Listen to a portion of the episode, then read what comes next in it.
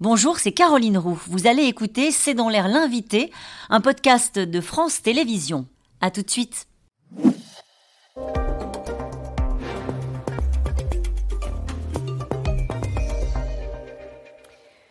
Bonsoir à toutes et à tous. Bienvenue dans C'est dans l'air. Mon invité aujourd'hui est Pierre Moscovici. Bonsoir. Merci d'avoir accepté cette invitation. Vous êtes premier président de la Cour des comptes. Et puis je rappelle que vous êtes ancien ministre de l'économie et des finances sous François Hollande et ancien commissaire européen. Demain sera présenté à l'Assemblée nationale le rapport annuel de la Cour des comptes. Cette Cour qui sonne l'alerte sur les comptes publics. On va en parler dans un instant. Je voudrais avoir votre avis sur ce qui s'est passé ces dernières heures aux États-Unis. La faillite de la banque américaine SVB, Silicon Valley Bank, euh, la plus importante faillite bancaire depuis la crise euh, de 2008. Est-ce que ce peut être le début d'un séisme financier? Ça mérite attention, mais euh, j'ai vu que Joe Biden, le président des États-Unis, était lui-même intervenu pour rassurer sur le fait que les autorités américaines prendraient les mesures nécessaires. Et puis, il y a le point de vue français, le point de vue européen. Je ne suis pas, moi, dans le secret des affaires bancaires, mais le gouverneur de la Banque de France s'est exprimé, le ministre de l'économie et des Finances. Il a dit que les banques françaises n'étaient pas en risque. Et, il est vrai que les banques françaises ne sont pas exposées à une banque qui est une banque locale de la Silicon Valley dans la tech. Il est exact aussi qu'il euh, n'y a pas de problème systémique à ce stade. Donc je crois qu'il faut en effet éviter les mouvements de panique. Euh, Bruno Le Maire appelait les investisseurs à être raisonnables. Il, les a appelés au calme, ce qui est du coup un peu angoissant. En, tout cas, il faut écouter ça. Je pense franchement qu'on n'est pas dans un risque systémique. Je crois aussi que nous ne sommes pas exposés. Je pense également qu'il faut quand même entendre les messages. Notons au passage, c'est intéressant, que les Américains ont choisi de préserver les déposants plutôt que les banques elles-mêmes. Et donc, qu'est-ce que ça veut dire?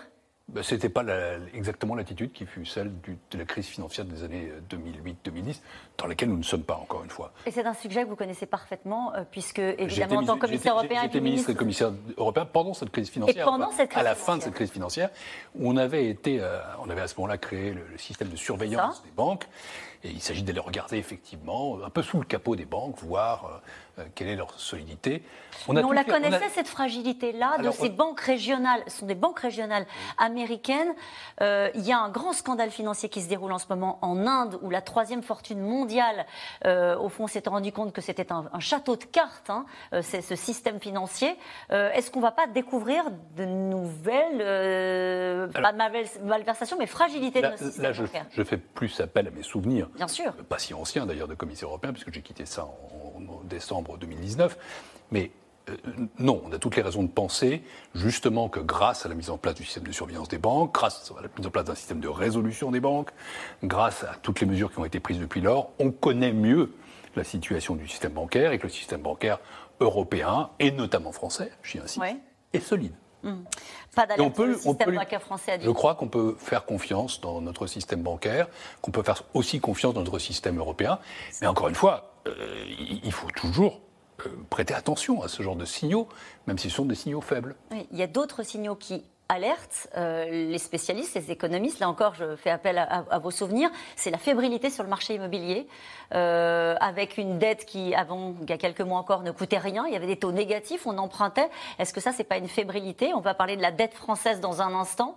Est-ce que là-dessus, il y a une inquiétude de votre part? Non, moi je ne suis pas spécialement inquiet, mais euh, tout, ça signifie aussi que ce qui est en train de se passer, on a eu la crise Covid, on a la crise inflation, on a la crise énergétique, euh, on, est sorti d'une période où les taux d'intérêt étaient négatifs et, ou très bas, puis très bas. Maintenant, on a des taux d'intérêt qui sont euh, vraiment des taux d'intérêt conséquents. Et ça ne peut pas être euh, quelque chose qu'on n'entend pas. Et ça ne peut pas être quelque chose qu'on n'entend pas sur le immobilier. Ça ne peut pas non plus être quelque chose qu'on n'entend pas sur le marché de la dette publique. Eh ben, et, ça, la, Cour des comptes euh, attire l'attention là-dessus parce que le souci principal euh, sur lequel nous, nous, portons notre pas critique, mais notre regard, c'est le niveau de la dette publique en France et c'est le fait que le service de la dette, c'est-à-dire le, le coût annuel du remboursement de la dette, ne cesse d'augmenter avec d'une part l'inflation et donc les obligations qui sont indexées sur l'inflation, et de l'autre côté la hausse des taux. Là encore, nous plaidons, je plaide pour un désendettement maîtrisé. Elle est là la fragilité. La fragilité, elle est sur une hausse des taux avec un pays euh, parlons de la France, très endettée. Euh, vous dites dans ce rapport qu'il faut que la réduction des déficits soit une priorité nationale. On se dit, quand la Cour des comptes considère qu'il faut que ce soit une priorité nationale, ça veut dire qu'il y a une forme d'urgence à rétablir l'équilibre des comptes publics. Ce n'était pas du tout la logique politique de ces dernières années, même de ces derniers mois. Et je boucle la question avec la réforme des retraites. On voit même que dans cette réforme des retraites et la négociation au Parlement, il y a encore euh, du mou, j'ai envie de le dire comme ça. Euh, je vais laisser de côté la réforme des retraites, on pourrait y revenir si vous voulez, mais euh, on va voir à la fin, quand le texte aura été voté, quel est l'équilibre financier. S'il est équilibré ou pas euh, à l'horizon 2030, comme cela a été prévu au départ. Et je ne peux pas le dire aujourd'hui, puisque dans une semaine qui est une semaine décisive. En revanche, pour la situation des finances publiques françaises, quelques chiffres. Nous avons aujourd'hui 58% de dépenses publiques dans le PIB c'est 8% de plus que la moyenne de l'Union européenne. Avec une interrogation que les Français ont, c'est à quoi sert mon argent? Parce qu'on n'a pas forcément, de l'autre côté, le sentiment que les services publics euh, sont en pleine forme. L'éducation, la santé, le logement, etc. Donc ça, c'est un premier chiffre. Deuxième chiffre, la dépense publique ne cesse de croître elle n'a pas du tout freiné son dynamisme, elle a cru. Oui, mais il y avait des circonstances exceptionnelles. Euh, c'est ce qu'on appelle le quoi qu'il en coûte, et que la Cour des comptes a validé, quand des centaines de milliers de personnes sont mortes du Covid, il fallait faire quelque chose. Il y a eu ensuite euh, la lutte contre l'inflation et l'énergie, mais enfin quand même, voilà des mesures qui coûtent quelques... je parle en 2023, elles vont coûter 12 milliards et demi pour euh, les suites de la crise Covid et les plans de relance, elles vont coûter 36 milliards pour chèques énergie. Donc, il faut que ça s'arrête, c'est ça que vous êtes en train de dire. Je pense qu'il faut vraiment en sortir. On en est sorti d'une certaine façon. Bruno Le Maire me répondait ce matin. Alors, vous savez qu'on va l'écouter pour ceux qui l'auraient pas entendu. Effectivement, nommément, il vous a euh, répondu en considérant qu'on était sorti du quoi qu'il en coûte. Je vais lui répondre. Allez. Il y avait un bouclier énergie sur l'électricité et sur le gaz. Il y a eu une augmentation des prix de l'électricité et du gaz de 15% pour tous les ménages début 2023 parce que nous voulions sortir de ce quoi qu'il en coûte. Nous avions une indemnité sur le carburant de 30 centimes d'euros par litre. Nous avons mis en place une indemnité plus ciblée, indemnité carburant travailleur. Nous avions une protection de toutes les entreprises, on nous l'a suffisamment reproché. Nous avons maintenant des aides qui sont ciblées. Donc je veux rassurer Pierre Moscovici sur ce point. Nous sommes bien sortis du quoi qu'il en coûte. Vous voilà donc rassuré Je n'étais pas vraiment inquiet, mais j'ai échangé avec Bruno Le Maire sur ce point. Euh, il n'a pas tort sur le fait que des aides qui étaient totalement générales, maintenant sont un peu plus ciblées. Mais je pense qu'il ne me donnera pas tort non plus sur le fait que ça coûte encore très cher. Je vous ai donné 12 milliards et demi sur les suites de la crise Covid, 36 milliards sur les politiques pour freiner les prix de l'énergie. Ça fait quand même un total de près de 50 milliards d'euros. On ne peut pas dire qu'on soit revenu à une gestion économe parce que, ajoutez que même en tenant compte de ces circonstances exceptionnelles, notre dépense augmenterait encore de 0,7 points de PIB en volume en 2023 alors qu'il est prévu 0,6. C'est un choix politique. C'est ce que vous dit Gabriel Attal ce matin. Il vous a répondu aussi, tout le monde vous répond. On assume de ne pas faire de l'austérité brutale. C'est un choix politique. On choisit d'accompagner les foyers et les entreprises. Je ne préconise en rien une austérité brutale. L'austérité brutale, c'est toujours et partout absolument stupide. C'est ce qui appauvrit l'État, c'est ce qui fragilise le service public et c'est ce qui casse la croissance. Ce que je préconise, c'est autre chose. Et d'ailleurs, Bruno, euh, Bruno Le Maire l'a endossé, et je l'approuve c'est de procéder à ce qu'on appelle une revue des dépenses publiques, c'est-à-dire un peu soulever le capot des dépenses publiques, regarder comment marche le système éducatif, regarder comment marche le système de santé hors hôpital, regarder comment marche le logement. On l'a fait 15 fois. Hein. Non, on l'a fait 15 fois. Non, Caroline, on ne l'a jamais fait en France. Ah bon non, c'est une pratique. La RGPP sous Nicolas Sarkozy ben, Ça, c'était autre chose, parce que pour le coup, c'était une mesure totalement budgétaire. Puis, ça n'a pas marché. Et donc, je pense qu'il faut un exercice beaucoup plus systématique qui regroupe l'ensemble des acteurs de la dépense publique pour modifier les politiques publiques. Et, je, dis à, Gabriel Attal euh, que, que je suis absolument persuadé qu'on doit aller plus vite sur la réduction de la dépense publique, plus vite sur la réduction des déficits. Sinon quoi?